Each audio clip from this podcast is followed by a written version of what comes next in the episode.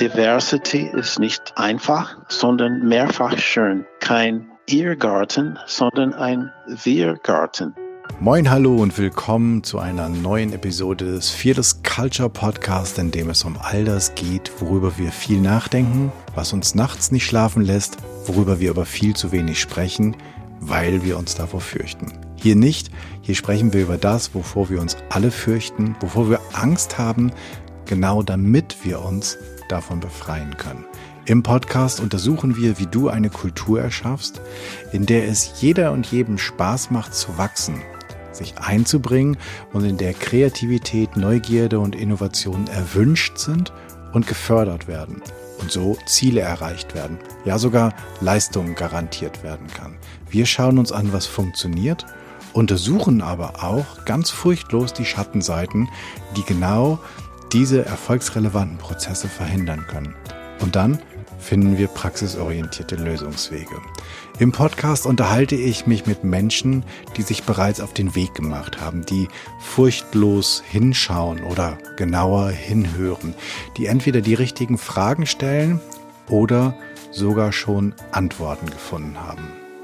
Heute habe ich als Gast Dr. Michaela Dudley. Michaela ist ganz vieles. Michaela ist ähm, Juristin ursprünglich. Und aus dem Vorgespräch weiß ich aber, das hat sie so schön gesagt, dass sie glaubt, dass die Welt nicht von Richtern und Henkern verändert wird, sondern von Dichtern und Denkern. Fand ich total, total coolen Satz. Und deshalb ist sie Kolumnistin, Kabarettistin, sie ist Keynote-Rednerin, sie ist LGBTQ-Aktivistin, Feministin, Künstlerin mit afroamerikanischen Wurzeln. Aber bevor ich jetzt hier ins Sabbeln und Schwärmen komme, denn Michaela passt eigentlich in gar keine Schublade, sage ich vielen, vielen Dank, dass du dir die Zeit nimmst für uns hier im Podcast. Herzlich willkommen und stell dich doch den ZuhörerInnen noch einmal ganz kurz vor. Ganz, ganz herzlichen Dank. Moin, Salve, Servus, allerseits. Ich bin die Michaela. Ich bin eine Frau ohne Menstruationshintergrund, aber mit Herzblut, also in der Regel.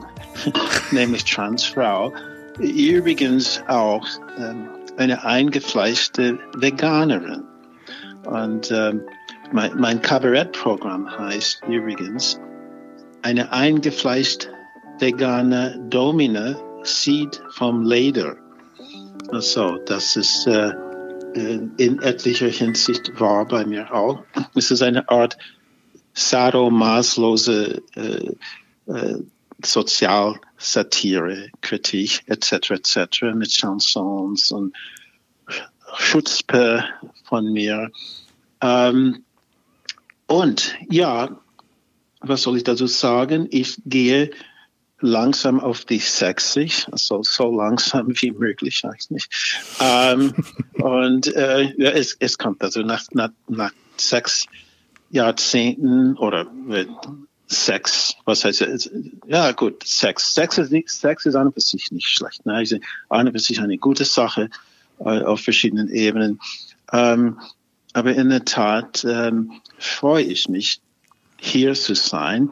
Und ich glaube, dass es akustisch äh, klappt. Ne? Das ist gut. Mhm. Äh, der, der junge Mann hier, also liebe ja. Zuhörerinnen und Zuhörer, der junge Mann hier, der Jan, sagte, ich sollte aufpassen, dass das Mikrofon also nicht, ne, nicht schubert. Ne? Ich, ich trage so einen Kopfhörer und so das Mikrofon hängt quasi bei mir in Silicon Valley, sage ich mal so. Aber ich, ich spreche sowieso aus dem Brustton tiefer Überzeugung, vielleicht eine Oktave tiefer als manche erwarten, bin halt Transfrau. Ja, und ich komme in etlicher Hinsicht eigentlich vom anderen Ufer. Ähm, ursprünglich aus den Vereinigten Staaten. Ähm, hoffentlich werden sie nicht zu den verunreinigten Staaten, aber das ist ein anderes Thema. Ähm, aber auch als Transfrau. Ne? Aber ich weiß äh, wirklich von beiden Seiten des Lebens aus, wo der Schuh drückt vor allen Dingen bei Stilettos. Aber das ist ein anderes Thema. So, Ich habe dich unterbrochen, Jan. Nee, ich äh, muss, ich muss sagen, das ist sozusagen das erste, äh, die erste Vorstellungsrunde, bei der ich die ganze Zeit am Grinsen bin.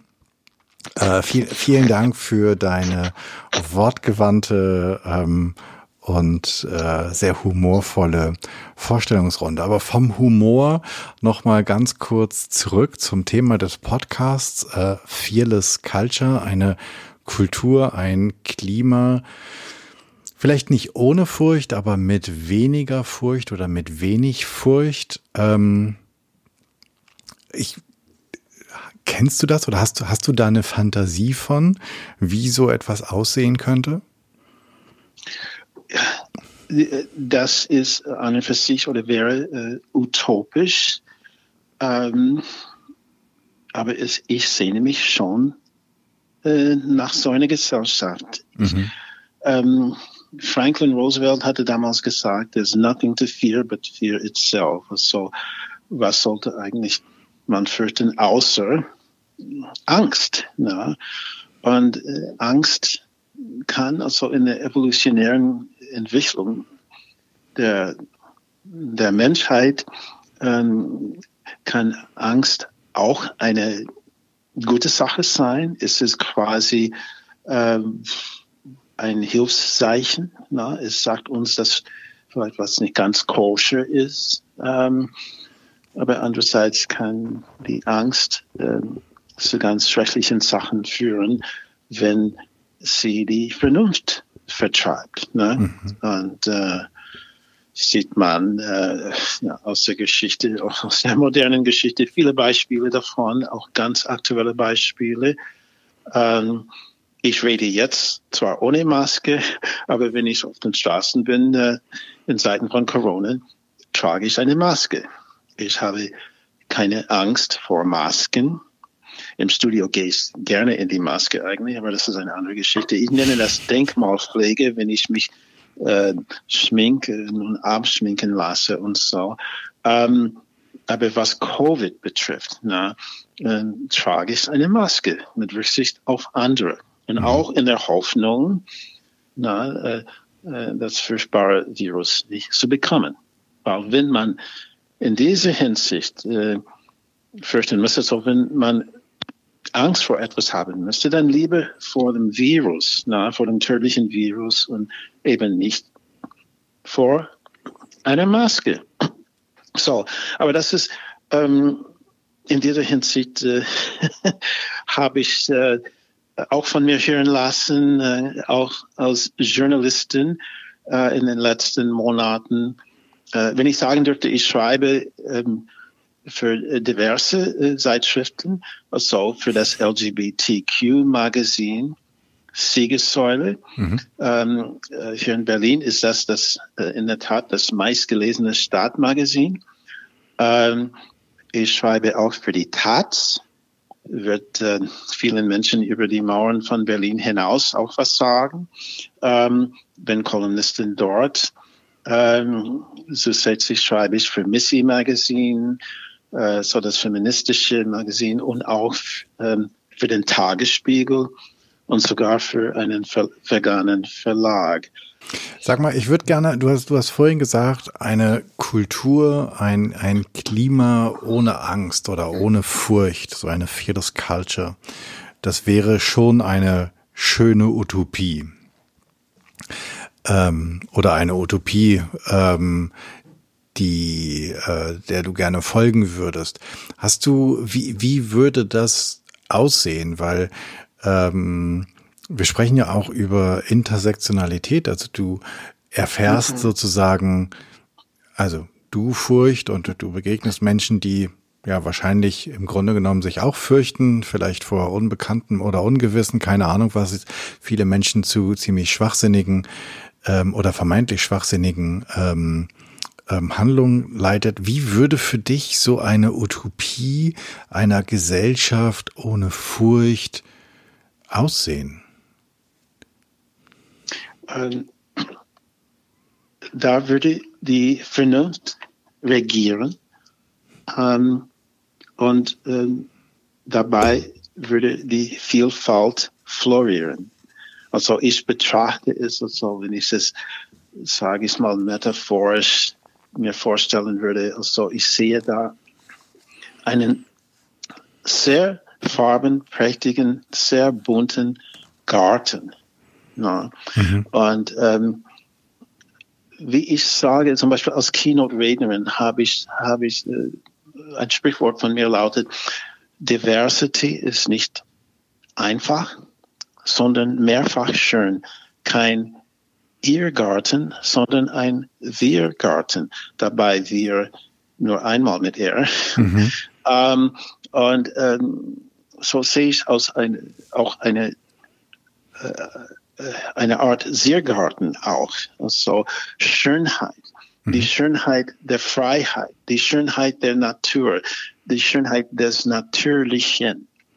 Hast du eine Und Idee, warum die Menschen oder warum so viele Menschen so eine große Furcht vor diesem Wirrgarten haben oder ne, Ziergarten von mir aus auch, vor, vor dieser, vor vielleicht der Wildheit oder Ungezügeltheit mhm. der Natur, weil es gibt ja einen Unterschied zwischen Natur mhm. und Kultur. Ähm, und die Natur ist ursprünglich mal das Ungezähmte und die Kultur ist das Gezähmte. Und wenn wir sagen, das Richtig. Ganze ist, ist eigentlich, also das, das, das Leben und die Natur ist wild und bunt und darin schon schön, sonst hätte es, und jetzt ist es mir völlig egal, wie wir, wie wir diese, diese Schöpfungsmacht nennen, ähm, ob Manitou, Gott, Allah oder irgendwas mhm. anderes. Also irgendjemand, von mir aus ist es auch nur der Urknall, ist mir völlig Wurst, aber irgendjemand hat uns ja mal, oder irgendetwas, oder vielleicht auch nur der Zufall, damit mit einem, mit einem Planeten beschenkt, der in vielfältigster Hinsicht divers ist. Was macht, was macht uns so viel Angst vor dieser Diversität? Ähm, ich glaube, der Mensch ist an und für sich durch die Kultur, durch die sogenannte Zivilisation äh, eher ängstlicher geworden.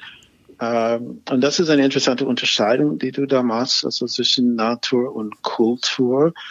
Ähm, ein Garten kann natürlich sein und äh, vielleicht so ein bisschen wild aussehen wie die englischen Gärten äh, und trotzdem äh, gewissermaßen gepflegt sein.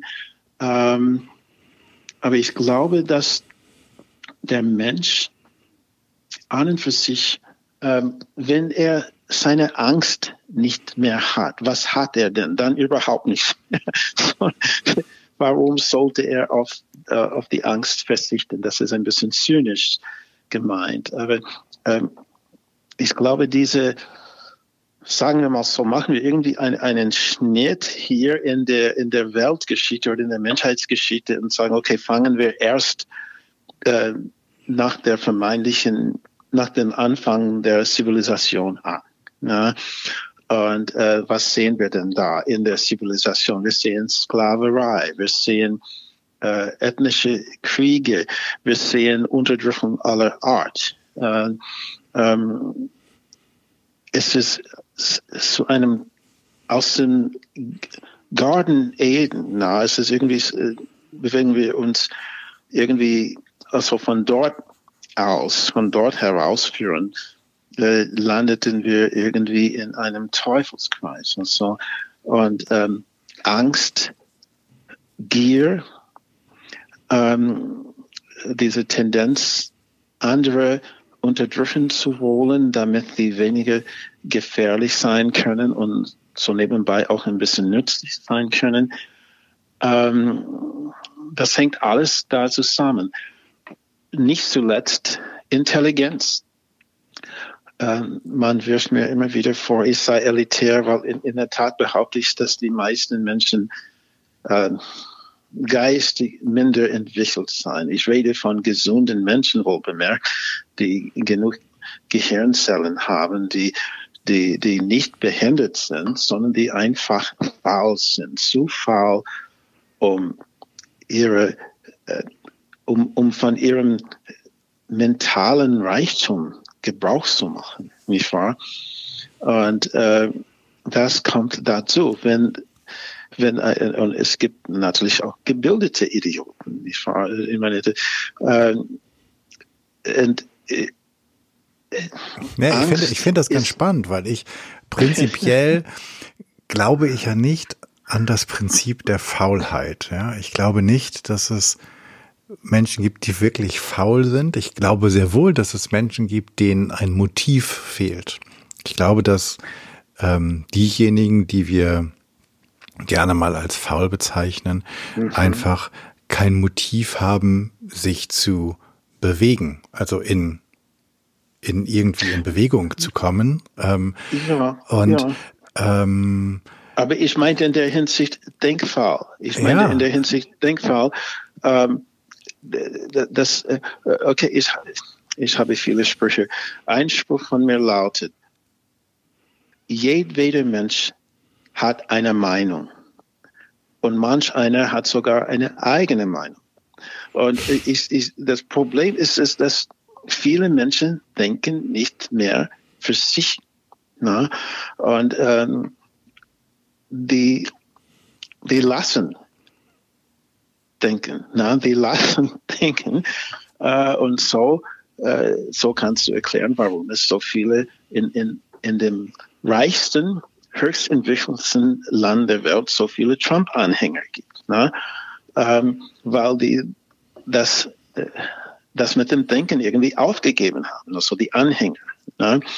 Ähm, naja, du hast, du hast vorhin gesagt, sozusagen, dass du eigentlich die Hoffnung hättest, dass die Vernunft irgendwann, also in dieser Utopie, in der es keine Angst gibt, sozusagen die Vernunft regiert. Auf der Richtig. anderen Seite haben wir gerade festgestellt, dass seit mhm. Beginn der Zivilisation eigentlich mhm. das Unheil über uns reingebrochen ist, weil man immer versucht hat, andere Menschen zu unterdrücken. Und dann könnte man jetzt ja auch die Frage stellen, naja, also wenn die Kultur, die zivilisierte Kultur uns so schadet, ähm, mhm. Vielleicht sollten wir viel mehr zum Fühlen und zu den Emotionen zurück. Ähm, und zu sollten, den Urgefühlen. Ja, Urgefühlen. aber auch zu, zu, zu den Gefühlen wie äh, Liebe, Zuneigung, Gruppengefühl ähm, und viel mhm. weniger uns auf eine vermeintliche Vernunft äh, berufen, weil ich meine, damals ähm, haben diejenigen, die, wie, wie heißt noch der Mann, äh, äh, Galileo mhm. Galilei, der gesagt hat, die Erde ist mhm. keine Scheibe. Die anderen haben damals auch gedacht, sie wären vernünftig ähm, und mussten das dann. Ist, das, ist, das ist genau mein Punkt, lieber Jan. Genau mein Punkt. Ähm, und übrigens, das ist äh, ein Beispiel, das ich erwähne, wenn es äh, darauf ankommt, zu betonen, dass es neben dem also jetzt rede ich als Transfrau, ne, dass es neben dem biologischen Geschlecht auch ein anderes Geschlecht gibt, auch das soziale Geschlecht gibt. Na? Und, ähm, Magst du das mal erklären, was das, was du meinst mit soziales Geschlecht? Ja, absolut. Ähm, ich, ich sag's mal so, ich mache es am einfachsten. Ne?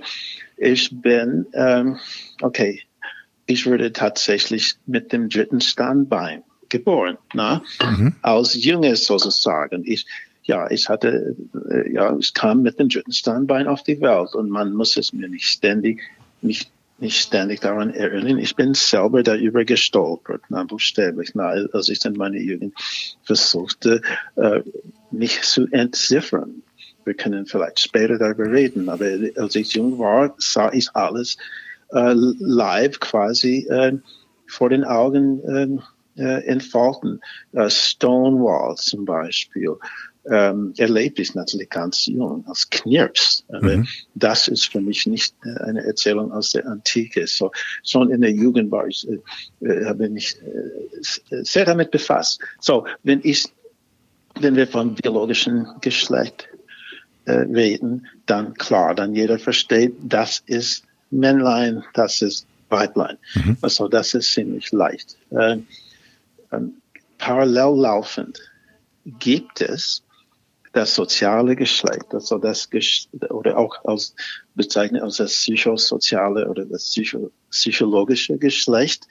Ähm, und ähm, mit einem Stichwort kann man es erklären. Gender. Ja, zusätzlich zum Geschlecht gibt es dann Gender als, als Konzept. Also wie würde man sozialisiert? Wie, wie, wie ist man aufgewachsen? Was für Neigungen hat man, ungeachtet des, äh, der Präsenz gewisser äh, sexueller Organe und so weiter und mhm. so fort. Und so, wir kommen auf die Welt, also wir Transpersonen, wir kommen auf die Welt und wir befinden uns in einer Schublade. Ne? Und wir sagen, hm, ja, okay, äh, guck mal über den Rand hinaus, was gibt es da noch dazu? Ne? Mhm. Für mich ähm, zum Beispiel, äh, ich habe mich schon früh als, als Mädchen also geschminkt, ne? also ähm, von Knaben zu Mädchen ähm, habe ich für Mädchenkleidungen äh, angezogen, meist heimlich, ähm, niemals aus Scham. Der Scham war das Ziel wahrscheinlich, aber niemals aus Schamgefühle, na, äh, sondern äh, heimlich äh, aus Schutzmaßnahmen. Na? Mhm. Weil, äh, sagen wir mal ganz, ganz ehrlich, na, wenn du ein Junge bist, als Junge von anderen angesehen wirst, unabhängig von, von dem, wie du dich eigentlich fühlst und so. Aber wenn du, wenn ich sage, oh ja, du, du bist als Junge geboren und du bist dann mit den anderen Jungs unterwegs und so. Und äh, es stellt sich heraus, ne, dass du dich eher für Mädchenkleidung interessierst, für Schminke und für Lipstick. Das ist ziemlich gefährlich. Ne? Du mhm. fehlst auf. Du fehlst aus dem Rahmen. Und ich sage, okay, wer aus dem Rahmen fällt, hat eigentlich mehr Platz, aber leider auch mehr Platzwunden. Na, mhm. Weil, äh, und das ist die Sache, so ist eher Schutz, dass ich das verheimlicht habe. Ich, ich, sehr katholisch erzogen, nicht wahr? Und ähm, während meine Heldinnen, ähm, wie Marsha P. Johnson, wir können später darüber reden, ähm, auf die Straßen gingen, ähm, als Fackelträgerinnen unterwegs waren, zündete ich Kerzen an, also äh, im Ministrantendienst, in der Kirche, nicht wahr? So, aber ich lebte schon und ich merkte schon, dass was los war. Ähm, ähm, mit, äh, mit Stonewall und so, ähm, ich lebte quasi im Schatten der Freiheitsstatue und dann sehe ich im Fernsehen Berichte über äh, ja, die, die, die, die haben es als Uprising, Uprising genannt, also ähm, Revolt, also in Greenwich Village. Und ich dachte, was ist das denn? Und das ist das erste Mal im Leben, dass ich den Begriff transsexuell gehört hatte. So ich fragte meine erstaunlich aufgeschlossene Oma, ähm, was das bedeutet. Und sie versuchte auf eine äh, jugendgerechte Weise zu erklären und so. Und ich habe das alles im Fernsehen gesehen. Ich war noch, ich war was sieben Jahre alt, das so präpubertär quasi. Ne? Ich mhm.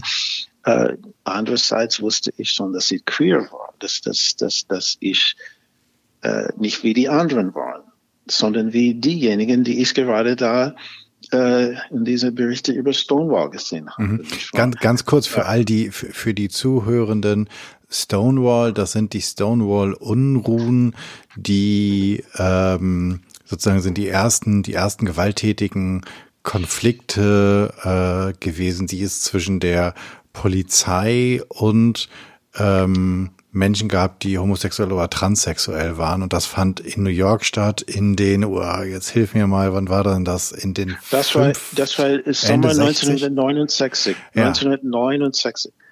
Ähm, genau. Und es war eine besondere Zeit sowieso. Das war alles ist so äh, alles passierte so eng beieinander und so eigentlich eng miteinander verwoben. Diese verschiedenen äh, Strähnen der, der Gesellschaft gingen auseinander. Das war das in dem Sommer gab es die Proteste gegen den Vietnamkrieg, gab es Demonstrationen äh, für äh, Bürgerrechte von mhm. Schwarzen, gab es äh, äh, Emanzipierungsbewegungen der Frauen auch auf der Straße, gab es auch Woodstock, mhm. äh, nicht sehr weit von New York City entfernt, aber äh, wohl ganz weit draußen sozusagen auf dem Lande, gab es nicht zuletzt die Mondlandung. Alles äh, so einige Wochen auseinander. Ne? Und dann Stonewall in der Mitte. Genau. Und, äh, und äh, zu allem Überfluss ist auch Judy Garland gestorben, so gestorben in der Zeit. Und das war, das war quasi ähm, eine, äh, als Präkatalyst von Stonewall zu betrachten. Ähm, ähm, aber auf jeden Fall so viel los. Die ganze Welt war auf der Straße und mit der Mondlandung auch alles sie alles schien machbar. Mhm. Na, the sky is the limit. Uh, und es war eine Art, ich sprach von Utopie und so vorher am Anfang. Es schien, als könnte man ähm, ähnlich Sachen erreichen. Und äh, das war für mich äh, vielleicht das erste Mal, dass ich Begriffe nicht, nicht wie transsexuell, sondern auch Consciousness Raising, also dass man das Bewusstsein, Wahrnehmung mhm. äh, der Umwelt sozusagen, also gesellschaftlich betrachtet, wobei auch die Ökologiebewegung, auch, also alles auf einmal, alles schien machbar. Ähm, und ähm, es war eine sehr spannende Zeit. Und ich habe dich aber so. gerade dabei unterbrochen, dass eigentlich, und das fand ich, das finde ich eine, eine, hübsche Geschichte, ich, dass, ich dein, dass das. deine ich Oma. Liebe, wir, wir, unterbrechen uns gegenseitig. das ist so, das ist so toll. Das ist Kommunikation. Aber, aber du hast, du, da will ich nochmal unbedingt hin. Du hast gesagt, dass, dass du das mit deiner Oma sozusagen zum ersten Mal sozusagen ans, ans Tageslicht diskutiert hast? Oder? Ja, ja, okay. doch, doch. Sie ahnte schon, dass sie es mit Nagellachen so spielt und so. so äh, und, äh, aber an und für sich, äh, ähm, ja, Kinder sind eigentlich unheimlich offen. Die, die stellen Fragen, sowas von. Ne? Ähm, und wie gesagt, das war noch vor der Pubertät eigentlich sieben hart auf die acht gehen sozusagen, aber noch nicht so hart, dass äh, überhaupt wusste, was eine Erektion war. Ne? Das ist, aber davon abgesehen, ich merkte, hey, ich zähle eigentlich zu den Mädchen.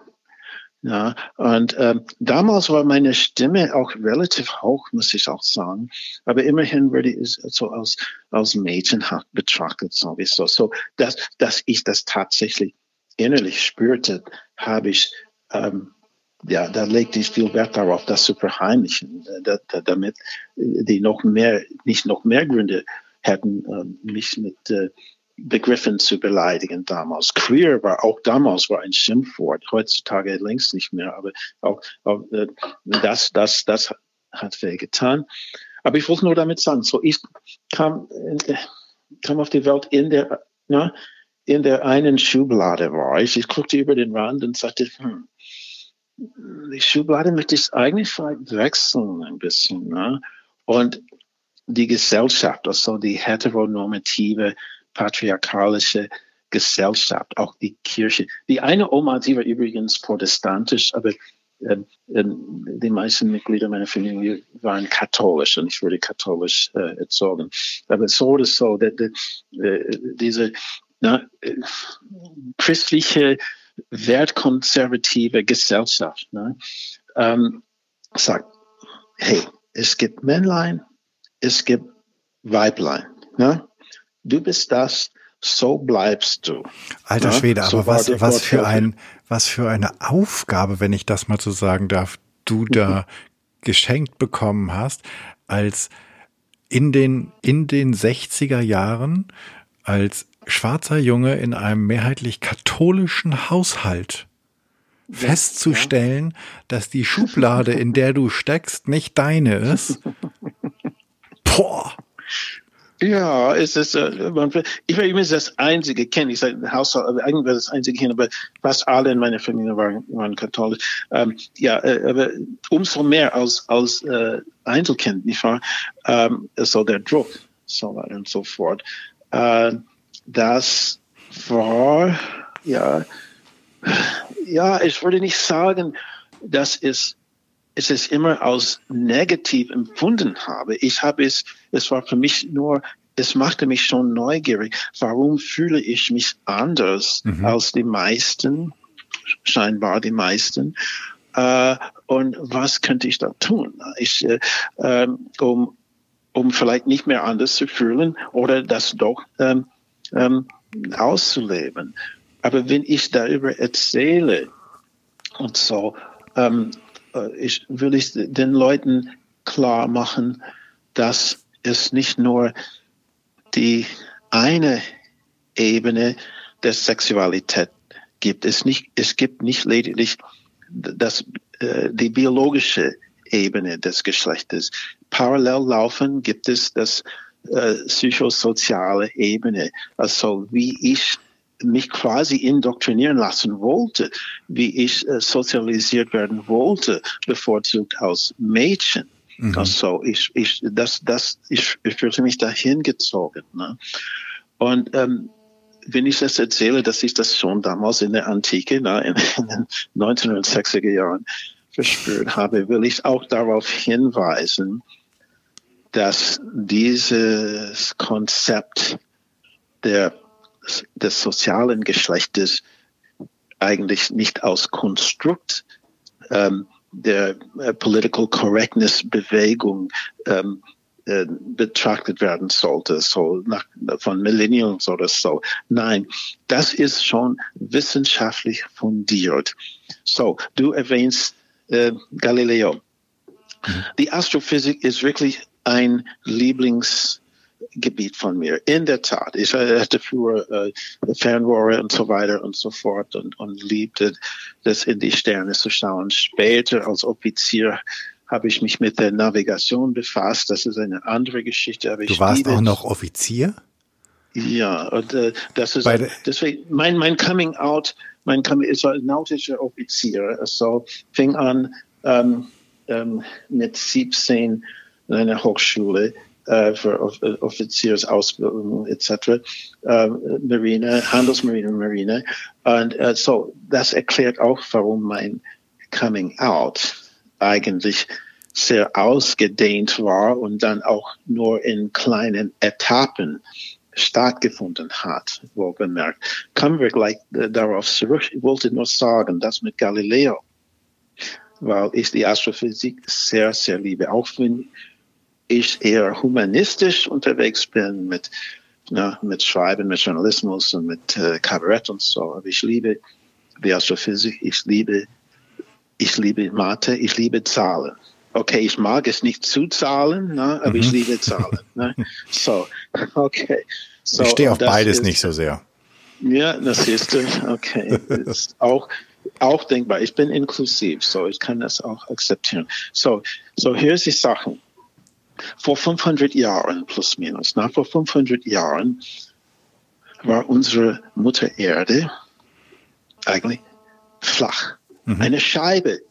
Sie war eine Scheibe. Die meisten Wissenschaftler waren sich damals äh, diesbezüglich einig. Es gab ein paar Troublemaker wie Galileo, na, die, die sagten, Moment mal, das kann nicht sein. Und die landeten ja, ja auf dem Scheiterhaufen meist. Na. Interessanterweise, ähm, äh, der Vatikan ähm, hat, so, hat, hat ein eigenes Observatorium und zwar auch extraterritorial, nicht nur äh, im Vatikanstaat und nicht nur auf dem italienischen Gebiet, sondern auch weltweit hat, hat, hat sie äh, in den USA zum Beispiel arbeitet sie mit einem Observatorium, ich glaube in Arizona zusammen.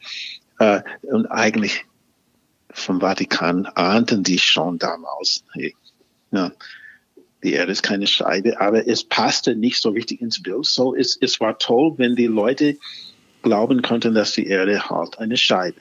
Ja.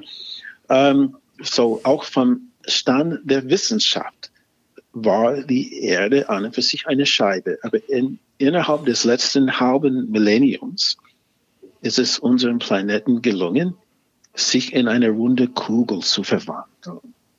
Auch wie bei vielen Menschen jetzt in der Corona-Quarantäne. ne? äh, so, wer ist daran schuld?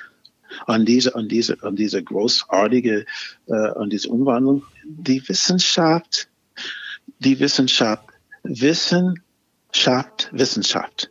So, da, da hängt alles zusammen für mich. So, auch bevor ich auf die Welt kam, ich bin 1961 geboren, auch schon in den 1950er Jahren gab es das Konzept ähm, der, der, des sozialen Geschlechtes schon in der Wissenschaft von einem britischen äh, Herrn namens Money, John Money. Also put your money where your mouth is.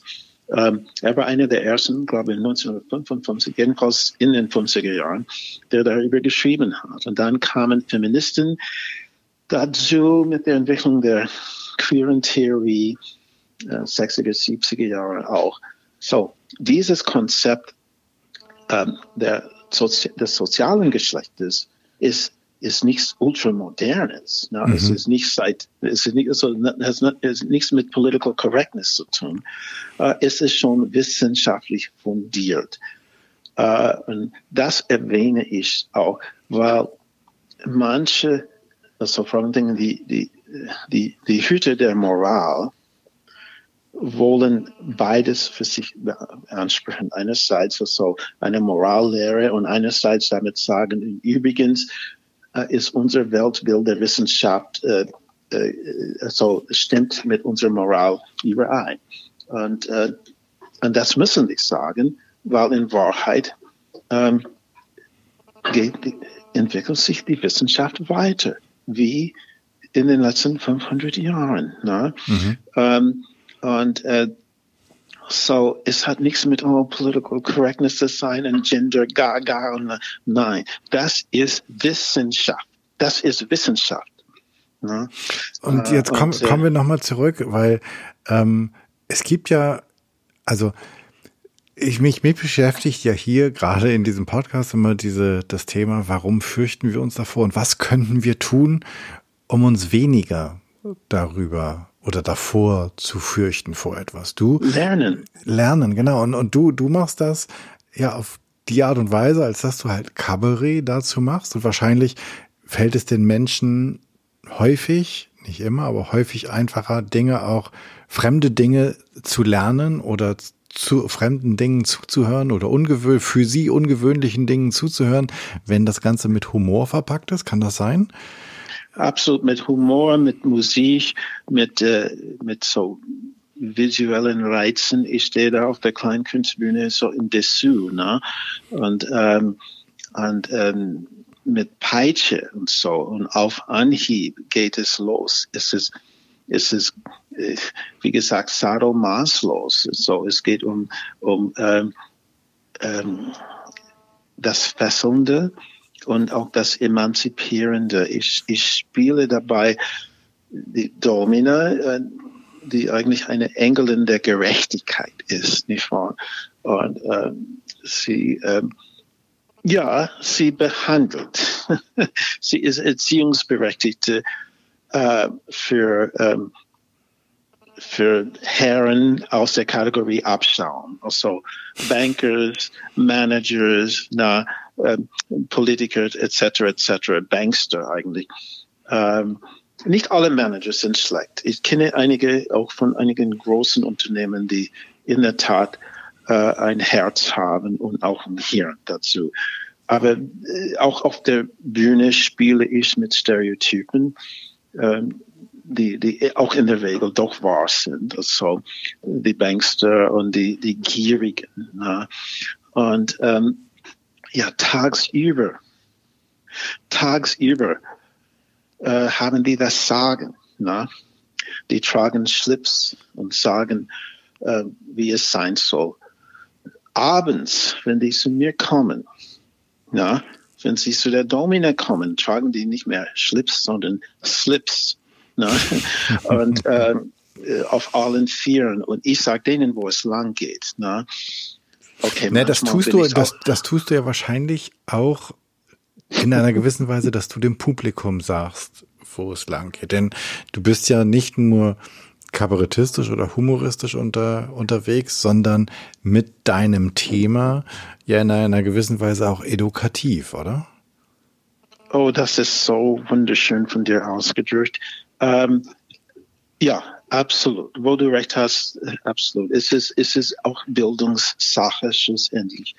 Äh, manche vielleicht erwarten das nicht, ähm, aber es, es, ist so. Und ähm, zuerst einmal Bewusstseinsbildung, überhaupt mhm. wahrnehmen.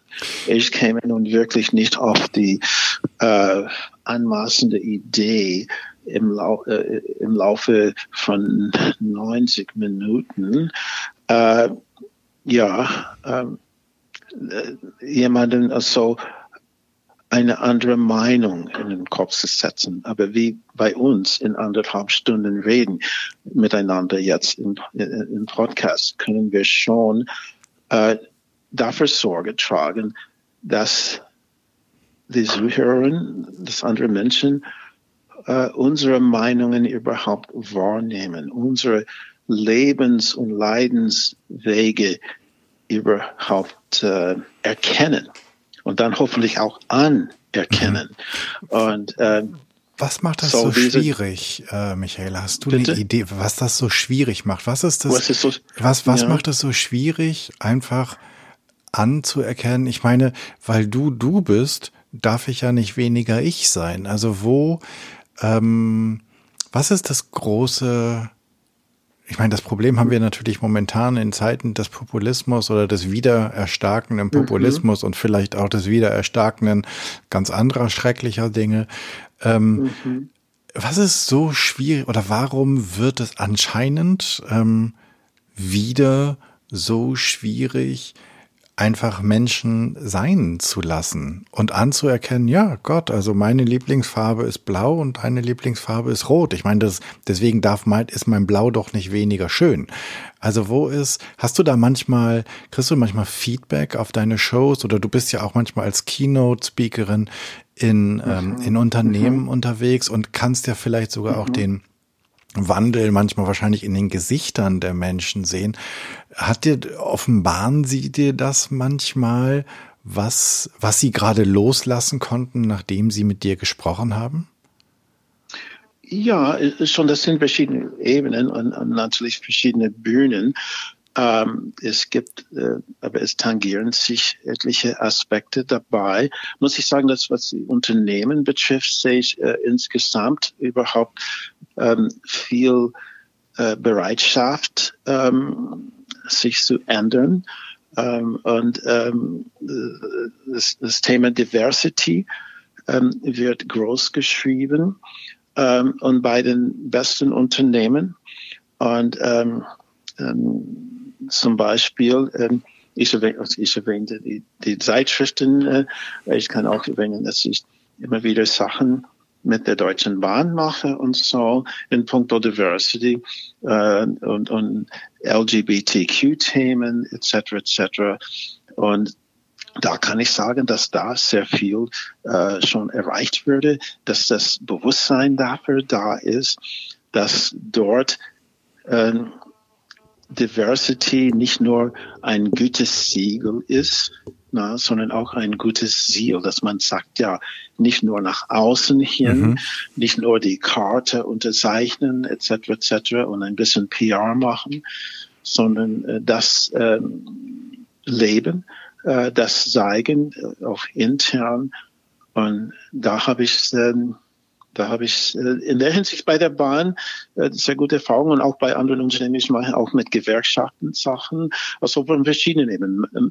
Management, von der Management-Etage aus, aber auch ähm, bei den äh, Gewerkschaftsorganisationen etc. etc. Und ich sehe äh, insgesamt eine eine größere Rücksichtnahme, eine bessere Bereitschaft, dafür zu sagen, ja, wir müssen weiter nach vorne uns bewegen. Und das ist eine schöne Sache. Übrigens auch in der Gesellschaft sehe ich, äh, was uns äh, aus, aus äh, queere Menschen betrifft, das sind meine Brüder und in der, in der LGBT-Community, Homo, Trans, äh, Trans, Transgender, Trans, äh, B, was auch immer. Ähm, es in der Gesellschaft da draußen gibt es eine äh, größere Bereitschaft, uns nicht nur zu erdulden, sondern zu akzeptieren. Mhm. Andererseits, andererseits, obwohl die Zahl der Menschen, die uns ähm, nicht wohlgesonnen sind, obwohl diese Zahl eher äh, ähm, abnimmt, ist bei den Menschen trotzdem äh, die Hemmschwelle nicht mehr da. Also die Bereitschaft, ähm, obwohl die kleiner werden, also zahlenmäßig, ähm, ist die Hemmung nicht mehr da. Die, die, die halten nicht so, äh, ob es äh, physische Gewalt ist oder ob es äh, wüste Beschimpfungen sind auf offener Straße. Also die homo- und transphoben Personen ähm, äh, äh, haben das Gefühl, irgendwie konfrontiert zu werden äh, von einer Gesellschaft, die so bunt ist und die das auch akzeptiert. Und so wir von den Dingen als Transgender-Personen äh, fallen wir äh, auf, es sind die Exoten noch. Mhm. Ähm, ähm, wir bekommen das zu spüren, manchmal am eigenen Leibe. Ähm, und äh,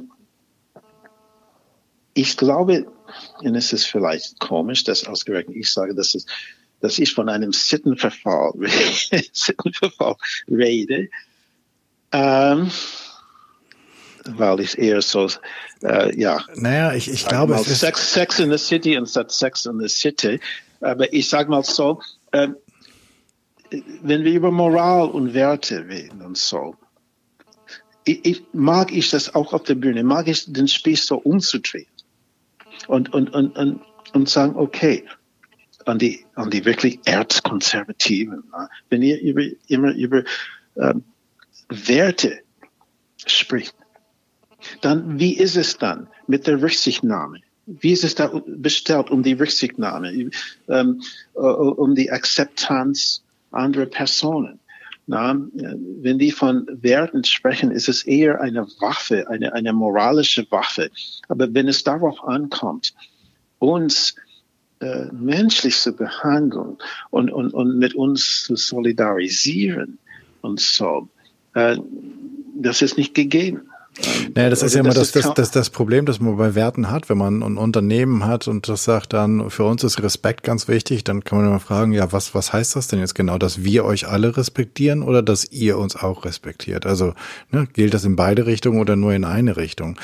Und ich glaube manchmal, dass es gar nicht so, also ich weiß es nicht. Ich habe gerade gedacht, naja, wenn ich diesen also wenn ich, wenn ich aus dem äh, schön ondulierten englischen Park in den Dschungel gehe, der die Natur nun einmal ist, die ja definitiv ihre Gesetzmäßigkeiten hat und ihre Regeln in, in der, ne, also wir, der Dschungel ist ja nicht Chaos, sondern der Dschungel hat ja seine Gesetzmäßigkeiten, nur sie sind aus dem aus dem ondulierten Garten vielleicht nicht gerade zu betrachten, dann habe ich vielleicht das Gefühl von Getreu äh, Kontrollverlust. Und vielleicht ist ja auch dieses, okay, äh, dieses, dieses Gefühl, ich kann das nicht mehr kontrollieren, wenn es nicht mehr ähm, äh, sozusagen zwei Geschlechter gibt, wenn diese Binarität aufgehoben mhm. wird, mhm. genau. dann genau. verliere ich vielleicht die Orientierung. Und vielleicht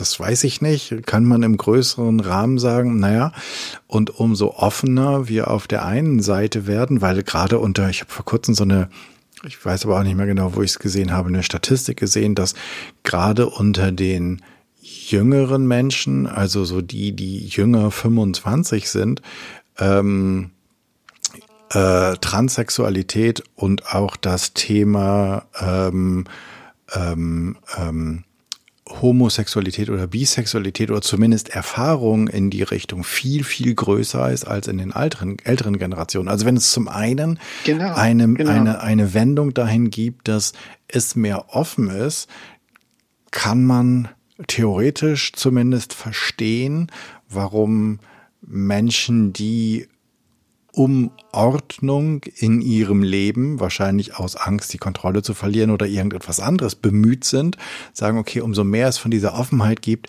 desto mehr muss ich meine Fenster schließen. Genau, und nicht Fenster schließen oder nicht minder schlimm, ja, Klar. das Fenster ganz aufsperren und Sachen da auch runterschmeißen. Ne? Genau. Und, was und, machen und, wir mit denen, Michaela? Was machen okay, wir mit diesen ist, Menschen, die, die da jetzt am Fenster sitzen und da versuchen, irgendwelche Kübel an Mist aus dem Fenster zu kippen? Was letztlich ja, in denen letztlich nur ihre Angst steckt. Absolut. Bleiben wir äh, beim Sinnbild des, äh, des Gardens, des meinetwegen des englischen Gardens, äh, ganz gut passen. Ähm, eine äh, auf der Insel, also England, äh, mit den drei Buchstaben JKR, also mhm. Joanne K. Rowling. Na, äh, K für Karen wahrscheinlich. Ne? Ähm, aber auf jeden Fall ähm, hat auch das Fenster weit ne, aufgesperrt äh, und äh, durch eine Serie von äh, eine Serie wirklich äh, über ein paar Jahre dauernd eigentlich äh, von transphoben Tweets und dann später jetzt mit einem neuen Buch. Ähm, ihre ja ihre Angst wirklich wirklich an die große Glocke dadurch an die große Glocke gehängt hat. Also Angst vor transgender Personen, vor mhm. allen Dingen vor Transfrauen. Lass uns ganz kurz ja. einmal die ZuhörerInnen bitte abholen. Also, die Autorin von Harry Potter, ähm, die deren Fantasie so weit reicht, dass sie theoretisch die Grenze zwischen menschlichem Wesen und Fabelwesen oder Tierwesen, äh, fliegenden Geistern und, und menschlichen realen Gestalten in ihren Büchern aufgelöst hat, hat ähm, sich hat ein neues Buch geschrieben, in dem die Mörderin eine Transfrau, glaube ich, ist. Ne? Und das ist ja so das Stereotyp, was ganz häufig. Oh, ich mag es, wenn du den Spoilers machst bei J.K. Rowling. So, die müssen das Buch gar nicht mehr kaufen. Das ist toll. So, weiter. also, und das Problem, also da gibt es mehrere Probleme dran. Das eine Problem ist, dass zum einen eine Frau, die ich hätte jetzt fast gesagt, die ganze Welt mit ihrer Fantasie begeistert hat, ähm, auf einmal zeigt, wie fantasielos sie selber ist. Das zweite ist, ähm, dieses Stereotyp der Transperson, die in Romanen oder Krimis letztlich immer die böse Symbol oder das Böse symbolisiert. Das gibt es relativ häufig. Und es kommt mhm. hinzu, dass Transpersonen ähm, die Menschen sind, die am häufigsten ähm, unter Gewalt leiden. Also das sind diejenigen, die nicht nur sexualisierte Gewalt am allermeisten erfahren, sondern ich glaube, es sind auch die meisten Gewalttodesopfer, die man zählt. Ähm, und jetzt haut diese ursprünglich mal äh, viel gefeierte Frau einen raus, nicht nur, dass sie vielleicht ein oder mit Sicherheit sozusagen ein etwas unglückliches Buch geschrieben hat, sei es drum, aber sie tweetet auch noch. Und magst du uns da jetzt einfach nochmal abholen, was sie denn in ihren mhm. Tweets genau sozusagen, also was ist, woran, woran stoßen wir uns jetzt gerade?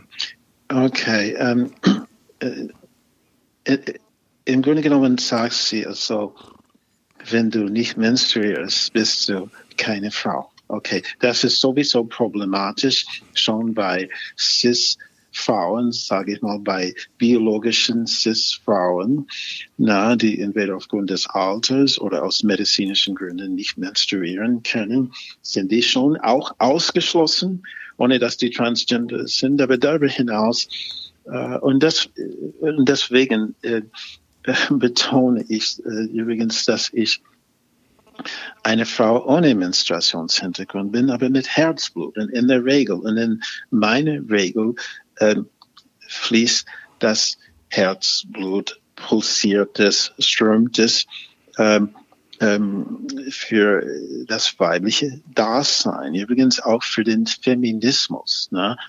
Ähm, und äh, J.K. Rowling hat so Tweets in diesem Sinne gesagt. Also, ähm, Im Grunde genommen nach wie vor gäbe es nur Männlein und Weiblein und diese, ja, diese im Grunde genommen verrückten Personen, die gar nicht wissen, was sie sind, die sollten äh, den echten Frauen in Gänsefüßen nicht den Weg versperren. Also das etwas überspitzt gesagt, ähm, wobei sie es äh, auch von alleine auch auf die Spitze getrieben hat. Na?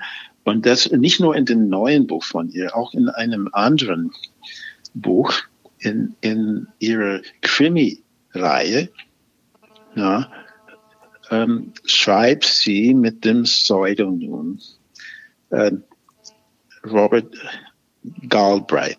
Mhm. Ja? Mhm. Das ist der Name eines ähm, bekannten, viel, viel mehr berüchtigten, in Gänsefüßen Wissenschaftlers, der darauf bedacht war, äh, durch ähm, Konversionstherapie ähm, homosexuelle Menschen zu therapieren, damit die wieder normal sein können. Ne? Äh, so, warum, warum ähm, wählt sie ausgerechnet äh, ein, ein Pseudonym, der den Mann da auch quasi verehrt? Das kann auch kein Zufall sein. Dabei will ich betonen, dass es ihr auch zusteht, das zu machen. Das ist ihr Recht, äh, ihre Bücher so zu verfassen, wie sie will. Es ist auch ihr Recht, äh, ihre Meinung über Sexualität zu äußern. Ähm, ich würde des Weiteren sagen, dass von dem, was ich von ihr gelesen habe, ähm, auf Englisch, also in ihrer eigenen Sprache, mhm. kann ich nicht unbedingt feststellen, dass es den Tatbestand äh, der, der Volksverhetzung oder, oder, oder, oder der Beleidigung erfüllen würde, wenn sie das quasi im abstrakten Rahmen tut. Äh, nichtsdestoweniger äh, bedarf auch dieser verfassungskonformen Hetze auch eine Erwiderung, auch eine Kritik. So habe ich mich mehrmals im Sommer damit befasst, ähm, sie zu kritisieren. Ähm, ich war in der Kulturzeit in Dreisat Fernsehen und ähm, die Redaktion von Dreisat hat mir gesagt, dass, dass das Video, also in der Mediathek von Dreisat, äh, in dem ich, also das Video, in dem ich Stellung zu Rolling beziehe, dass das äh, äh, das meist angeklickte Mediathek-Video ist von denen äh, wenigstens in der Instagram-Mediathek von DryStart. Mhm. Ähm, und äh, natürlich war es auch sehr kontrovers, auch, aber ich habe sehr viel Zustimmung dafür bekommen. Ähm, am 17. Juni, you know, you mhm. know. Wir können das verlinken sozusagen. Wir packen das einfach in die Show Notes.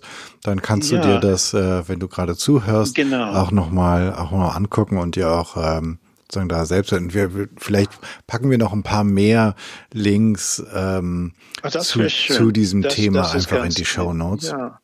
Denn genau. ähm, es ist ja, äh, finde ich zumindest schon hm, bemerkenswert, wie sehr da ein Nerv getroffen ist. Und jetzt kann natürlich jeder sich fragen. Meinst du denn nun bei ihr oder bei mir? nee, ich würde, ich würde eher sagen bei ihr ähm, ja. als, als bei dir.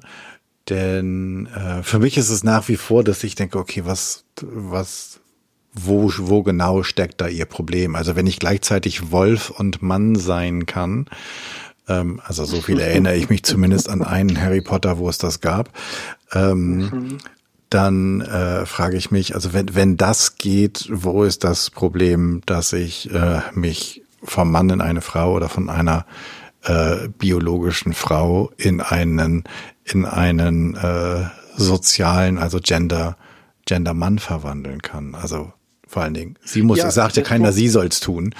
Ähm, genau, das ist das ist der Punkt auch. Aber ich vermute, ähm, dass es damit zusammenhängt, dass sie auch in ihrer Jugend, und ich hatte das in einem Interview mit ihr mal äh, irgendwo gelesen, dass sie äh, früher davon gesprochen hat, dass sie auch in ihrer Jugend äh, Transgender Gedanken, ich würde nicht unbedingt Fantasien hatte, aber Gedanken hatte, äh, und äh, aber dass sie sich äh, dagegen halt entschieden habe, was ja auch so steht, absolut. Ja, das ich finde, das, das ist immer so ein bisschen schwierig, weil das ist ja auch das, was häufig besonders homophoben Männern ähm, unterstellt wird. Und ich weiß nicht, wie weit da die wissenschaftliche Beweis, Beweislast ist. Aber ich kenne dieses, ähm, so das besonders homophobe, dass man sagt, naja gut, also die sind deshalb so homophob, weil sie Angst haben, da hinzugucken, weil was würde passieren? Sie würden entdecken, dass sie da selbst genau. eine Neigung haben äh, oder eine genau. Sehnsucht verspüren. Dass das kann, dass sie das selber äh, sozusagen auf den Tisch gelegt hatte, mhm. habe ich das äh, quasi aufgegriffen. Aber unabhängig davon glaube ich, dass sie, ich meine, die hat eine gerade so fetischartige Faszination äh, mit dem Thema und immer wieder seien die die Transgender ähm, Personen, vor allem Transfrauen, seien immer, nicht immer, aber immer wieder mhm die Börsen. Na? Mhm. Und es ist äh, so diese Vorstellung, dass, dass, dass äh, eine Transfrau eigentlich nichts aus ein ein Kerl in Weiberklamotten sei, der, der sich auf der Damentoilette heimlich aufgeilen will oder so. Das ist, ist es so, ist es so, ist es so klischeehaft und so längst überholt. Aber ausgerechnet sie, ich meine, sie will an der, an der, quasi als Türsteherin äh, an, der Toilette stehen, um, um Menschen unter den Rock zu schauen. Na? Mhm. Äh, quasi die, ja, ich sage es, quasi um die Selektion zu machen, na, mhm. links oder rechts. Eine Sache wollte ich schon dazu sagen, weil wir, wir sprachen über die Ängste der Menschen und wohin das führt. Ja. Äh, es, es, äh, es treibt die Menschen auch in die Armen von, äh, in, in, so, it, ja, wie soll ich das sagen? Es treibt die Menschen zu den Demagogen. Ja? Aha. Und äh, die Demagogen so tun, tun so, als dürften sie gar nicht reden. Also die Maske sei ein Maulkorb und da, da, da und da, da, da. Und äh, so können gerne die Opferrolle ähm, spielen und ähm, tun so, als würden sie sich für das Wohl und Weh der Demokratie interessieren äh, und, und als könnten die den Menschen Schutz bieten. Und ich wollte nur damit sagen, dazu sagen, wenn Demagogen die Demokratie umarmen, handelt es sich dabei immer um einen Würgegriff und nichts weniger. Es ist ein Bürgergriff. Wenn ich, wenn ich jetzt mehr von dir wissen will, wenn ich mit dir in Kontakt treten will, ähm, wie mache ich das? Wo finde ich dich in der, vielleicht am ersten oder am ehesten in der virtuellen Welt? Okay, ähm, ich habe ein paar Webseiten, ich bin im Netz und nicht nur in Netzstrümpfen unterwegs. Äh, äh für die äh, seriöse Seite, so als ähm, Keynote-Rednerin, als Diversity-Expertin, also für Unternehmen, aber auch für NGOs, ähm, Medienanfragen, Panel-Diskussionen etc., kann ich meine Seite dive-in- diversity.com empfehlen. Ich bin die Diva in Diversity. Mhm. Diva-in-diversity.com. Packen wir in die Show Notes. Auch, danke. Sieht auch, sieht man auch viele Links dazu in meinen äh, Reportagen bei Siegessäule oder Tat, Missy, Tagesspiegel etc. Äh, und auch Medien, äh, so Fernsehsachen. Ähm, ich hatte zum Beispiel im vorigen Jahr, als es Covid-19 noch nicht gab, äh, hatte ich äh, äh, hier in Berlin äh, Christopher Street den RBB-Fernsehen auch so mit, äh, so als Gastmoderatoren mit. Sieht man so die verschiedenen Facetten von mir. Ähm, ähm, die Kabarettseite von mir, das sieht man eine gewisse Seite von mir. Ähm, einfach michaele-dudley.de und ähm, nicht zuletzt, wenn man bei Instagram ist, einfach dr.michaele.dudley sieht man so meine, mein Profil, mein, meine Galerie. Ähm, und freue ich mich, wenn die Leute ernsthaft interessiert sind, auch wenn es äh, ernsthaft für äh, äh Kabarett und, und, und humorvolle Themen ähm, ist und so. Und ähm, ja, bedanke mich auch äh, bei dir und bei deinen Zuhörerinnen und Zuhörern auch für diese Möglichkeit. To okay. spread the word. ja, bevor wir aber uns voneinander verabschieden, habe ich ja noch die wunderbaren Abschlussfragen. Äh, und die ganzen Links findet ihr logischerweise in den Show Notes. Da kommt ihr dann am allerschnellsten zu Michaela, zu den Reportagen und auch Videos und Bildern. Und jetzt die erste Frage ist immer, wenn ich eine Bühne baue und ich lade dich ein zu sprechen, vor wem möchtest du worüber sprechen? Oh, ja. Eigentlich als Publikum möchte ich die Leute haben, die etwas Neues erfahren wollen, die ähm, äh, zuhören, zuschauen möchten und das Gefühl haben, dass die auch etwas dazu lernen, dass die unabhängig von der Art der Veranstaltung, ob es zum Beispiel eine Keynote-Rede gegebenenfalls mit Frage und Antwort nachher oder ob es äh, eine Kabarettveranstaltung ähm, äh, möchte ich immer das Gefühl geben, dass die auf die eine oder andere Wellenlänge äh, trotzdem äh, einen Dialog mit mir oder am Dialog mit mir teilnehmen können.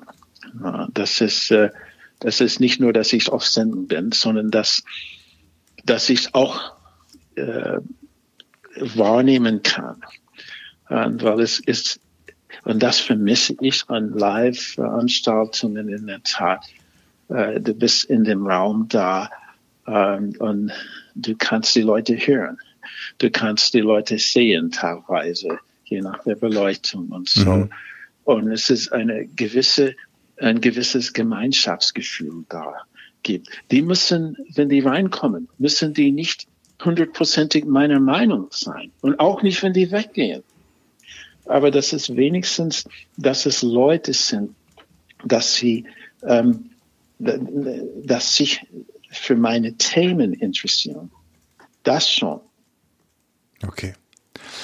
Ähm, und dann immer die Frage, hast du für uns einen Medientipp? Das kann ein Buch, ein Podcast, ein Film, was immer sein, was wir uns, was wir lesen, hören oder uns anschauen sollten, wenn wir uns mehr mit deinem Thema beschäftigen wollen? Oh, äh, ganz ehrlich gesagt, äh, ja, äh, wenn Sie auf meiner Diva-Seite sind zum Beispiel, sehen Sie die, die Seiten, für die ich schreibe, die ich gerne wiederhole. Mhm. Siegessäule, Taz, Missy, Tagesspiegel, noch Vegan Verlag, äh, dass, dass sie, ähm, ja, wenn du, wenn du marginalisiert bist äh, äh, und dann auch noch intersektionell, dann, ten, dann gibt es diese Tendenz zur Selbstdarstellung. Die Leute sagen, ja, warum ist immer selbst? Warum ist Ja, um überhaupt gesehen und gehört zu werden. So, ich würde gerne auf meine Erzeugnisse hinweisen, da die Sachen, die ich aktiv in diesen Zeitungen schreiben. Ich schreibe zu Themen wie ähm, Trans- und Homophobie, ähm, Rassismus, ähm, Sexismus. Neulich ähm, schreibe ich, habe ich über äh, Liebig 34 hier in Berlin geschrieben. Für mich quasi Stonewall 2.0. Ähm, äh, J.K. Rowling äh, über sie geschrieben. So was auch aktuell ist, äh, wenn man bei mir über diese Themen mehr erfahren. Dann einfach auf meine Seiten schauen, meine Kolumnen sehen, weil ich das ernst nehme. Auch wenn ich was humorvoll feuilletonistisches schreibe, nehme ich das tot ernst, äh, weil schlussendlich kommt es äh, darauf an, dass, äh, dass die Information vermittelt wird. Das, um, ähm, Informationsgehalt ist bei mir immer wichtig, ob es fachlich oder feuilletonistisch ist. Und äh, lange Rede, kurzer Sinn, read me, baby, read me. Okay, also werden wir auch die Seite von dir verlinken, ähm, wo wir unverschämt, ein, ja, unverschämt. alles gut, alles gut. Das, ich habe dich gefragt, du hast geantwortet. Genau so gehört sich das. Und dann die allerletzte Frage ist, wenn du einen Tipp für uns hast, was wir theoretisch ist jetzt Dienstagmorgen ähm, und die HörerInnen des Podcasts haben jetzt eine Woche Zeit, bis der neue Podcast kommt, der nächste, die nächste Episode. Was können wir oder was würdest du dir wünschen? Was sollten wir in der nächsten Woche einmal ausprobieren? Was sollen wir mal Neues tun? Was sollen wir oh, anders das machen? Ist, das ist schon okay. Wenn man äh, ent, äh, ähm, da, dass sich dafür interessiert oder neugierig ist. Ich bin in der Tat vegan, so eingefleischt vegan. Ne? Mhm. Und äh, es gibt viele sogenannte Flexitarier, Leute, die sagen, man muss nicht immer Fleisch, sondern Fisch essen, schauen wir mal. Ich würde die gerne dazu animieren, äh, etwas Veganes, äh, bevorzugt Bio-Veganes zu essen. Also wenn schon, denn schon. Na? Ähm, das soll wirklich was Organisches, Biologisches. Na? So äh, veganes Essen. Ich sage das nicht zum Indoktrinieren. Ich bin, ich bin wirklich streng vegan, aber ich äh, zuvor war ich äh, 25 Jahre lang vegetarisch, aber davor zählte ich zu den Karnivoren. So ich will nicht so tun, als käme ich, als käme ich vegan auf, auf die Welt. Das war bei, bei mir auch so eine, ein, eine Art des äh, Bewusstseins, der Bewusstseinserweiterung. Äh, ne? Mhm. Ähm, aber mal was Veganes äh, äh, ausprobieren und äh, vielleicht okay. schmeckt's. Dann lassen wir uns das Ganze mal auf der Zunge zergehen, damit ich auch mal ein Wortspiel machen kann. also, das, nee, das ist wirklich, das ist, äh, das ist sehr schön. Okay. Danke dir. Ich sage an dieser Stelle, das war super, super interessant. Vielen Dank für deine wunderbaren und sehr ehrlichen und sehr offenen Antworten. Ähm, Gerne. Und äh, ich hoffe, dass du als Zuhörerin ganz viel mitnimmst, Neues erfahren hast, äh, neugierig geworden bist und vielleicht mal was Veganes essen gehst oder dir was Veganes kaufst. In dem Sinne, macht's gut. Tschüss.